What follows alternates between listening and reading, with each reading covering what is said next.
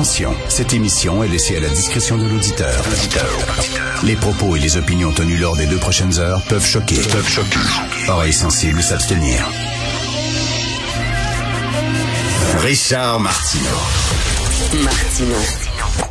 Un animateur pas comme les autres. Richard Martineau. Cube Radio. Bonjour, bon mercredi tout le monde. Alors, euh, on n'en sait pas plus hein, sur le décès euh, de Karim Wallet, mais bon, lorsqu'on lit un peu sur euh, les témoignages de ses amis, les gens qui le connaissaient bien, il avait des problèmes de santé mentale, il avait coupé les ponts avec plusieurs personnes, plusieurs proches, il s'isolait. Euh, bon, on n'a pas de confirmation, mais ça semble être, je sais pas, un geste volontaire, mais euh, bon, on attendra, là, mais ça ressemble à ça et, euh, c'est vraiment, c'est d'une tristesse épouvantable.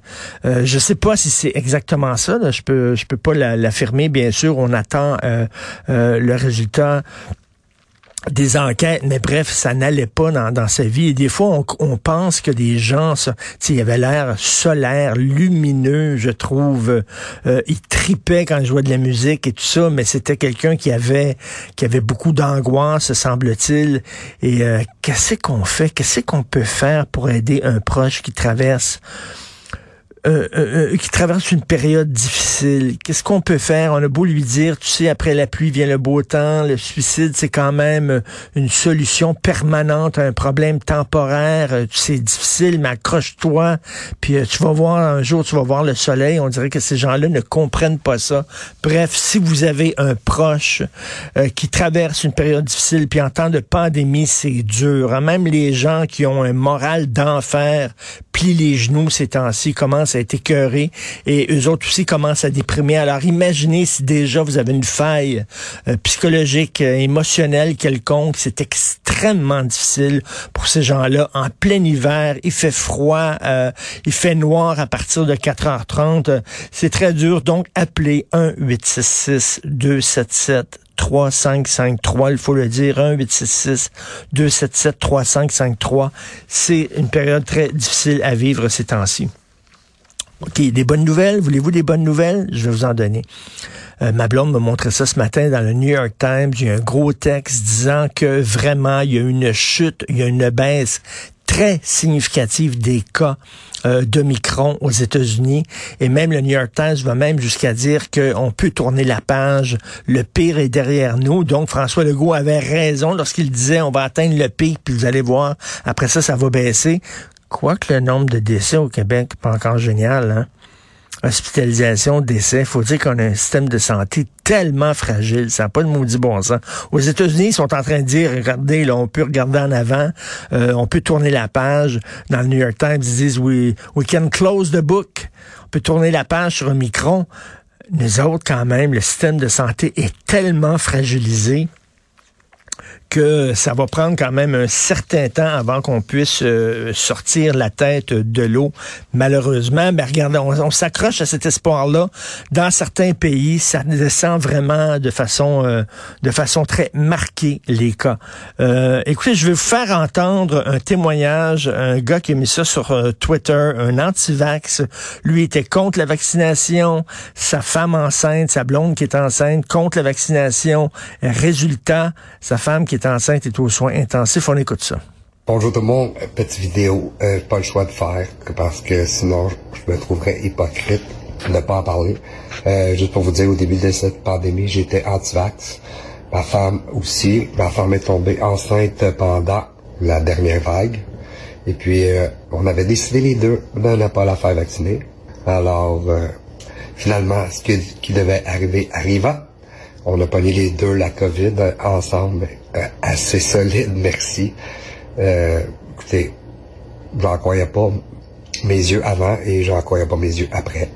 On était vraiment maganés. Ma femme, elle, de son côté enceinte, s'est ramassée aux soins intensifs à l'hôpital de Saint-Eustache. Ça fait cinq jours qu'elle est là. Euh, à date, ça va quand même bien. Mais euh, pour revenir en arrière, euh, j'aurais dû me faire vacciner. Sérieusement. Euh, C'était un petit Joe connaissant. Là, je vous avoue que... Ah ouais, si je m'aurais fait vacciner. Alors, euh, les rendez-vous sont déjà pris. Et puis j'attends juste ça. Puis euh, en tout cas, je souhaite personne de non vacciné d'attraper ce virus-là parce que ça passe proche de la mort. Pour vrai. Mais j'aime bien l'humilité de ce gars-là en disant ben, je suis désolé, j'ai fait une erreur et qui euh, prend la peine euh, de dire aux autres ben, faites attention parce que là, euh, tu sais ce qu'on se dit c'est oh, c'est pas grave, tu on connaît des amis qui ont pogné le micron puis c'était rien comme une grosse grippe. Quatre jours ils sont pas travaillés puis après ça ils sont retournés au travail puis y a pas de problème. Non non non, ça peut être. Vous savez pas quel genre de de de, de bébite vous allez pogner. Il y a des gens qui effectivement c'est comme une grosse grippe, il y en a qui peuvent se ramasser à l'hôpital euh, intubé aux soins intensifs. C'était le cas de sa blonde. Il dit que ça va bien, heureusement. Et pendant ce temps, pendant ce temps, il y a un chef de parti qui, lui, décide de présenter comme candidate une fille qui dit que le vaccin, c'est de la grosse merde, puis de la grosse cochonnerie. Quelle irresponsabilité.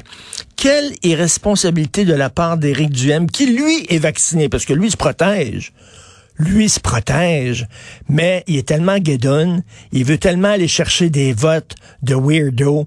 Hein, il est allé chercher cette fille-là, elle va attirer du monde, elle va attirer des antivax. Vous avez vu là, le corps des électeurs d'Éric de, Duhem, justement là-dedans, c'est des antivax. Ça va être bon, ça. Ça va être bon pour mon vote, ça. Oui, mais de donner la parole comme ça à une fille qui était anti-vax, tu glorifies leur position plutôt que de dire non. Écoutez, c'est une position qui est indéfendable. Moi, je trouve que c'est tellement une claque en pleine face qu'Éric Duhem envoie ces temps-ci au personnel de la santé, alors que le nerf de la guerre, c'est la vaccination. C'est là que ça joue. On a un système extrêmement fragile. Et Duhem, oui, mais c'est le problème, c'est le système de santé. Oui, mais c'est pas le temps, là le bateau est en train de couler. Tu as beau dire, oui, mais il était mal confectionné, le bateau, faudrait le refaire, faudrait le nana. Il est en train de couler, là. sais, il est en train de couler, là. Il faut faire attention.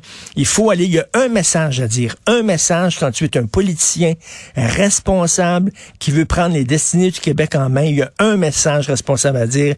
Faites-vous vacciner comme moi j'ai fait.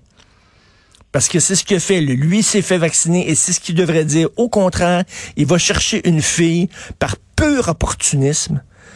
Et il va chercher une fille qui est anti-vax, qui dit que c'est de la merde, de la cochonnerie, puis il la met à l'avant-plan, puis il est tout content de ça, puis il efface ses messages, hein, ses anciens messages, comme ça, ça se saura pas parce qu'on est niaiseux, parce qu'en plus, il nous prend pas des niaiseux. On est niaiseux, nous autres. On ne saura pas ce qu'elle a écrit sur Twitter sur Facebook, puis c'est effacé, ben oui. Alors, je trouve que c'est extrêmement irresponsable, et lorsqu'on entend ce témoignage-là, d'un gars. Et c'est quoi le Xème témoignage? Il y en a plein. Il y a des gens qui sont morts, il y a des proches euh, de ces gens-là qui ont pris la parole en disant, ben écoutez, c'était un antivax, on le regrette énormément, s'il vous plaît, faites attention, faites-vous vacciner. Et pendant ce temps-là, Éric Duhem dit non. Et là, dans les sondages, il monte. Quoique le sondage ait été pris, a été fait avant qu'il présente la candidature d'Anne Casabonne. Et moi, je serais curieux. Je serais curieux de voir qu'est-ce qui va... Si on faisait un sondage après, après qu'on ait su que Éric Duhem est allé chercher une antivax dans une période cruciale, est-ce que tout soudainement ça retomberait? Et euh, le New York Times annonce hein, justement euh, la fin ben, de, la, grosse période dangereuse de Micron aux États-Unis. À un moment donné, ça va être comme ça chez nous. Quand il y aura moins de cas, moins de décès, moins d'hospitalisation, euh, là, ils surfent là-dessus. J'imagine qu'Éric Duhem, le matin, là, il, prie que la, pandémie perdure, que ça continue, parce que c'est bon pour ses, c'est bon pour ses sondages à lui. Parce qu'après ça, il va falloir qu'il parle d'autre chose. Mais bref, on va beaucoup parler de ces sondages-là. Mais dites-vous aujourd'hui que ce sondage-là a été fait avant que le chef du Parti conservateur du Québec présente une antivax notoire comme candidate.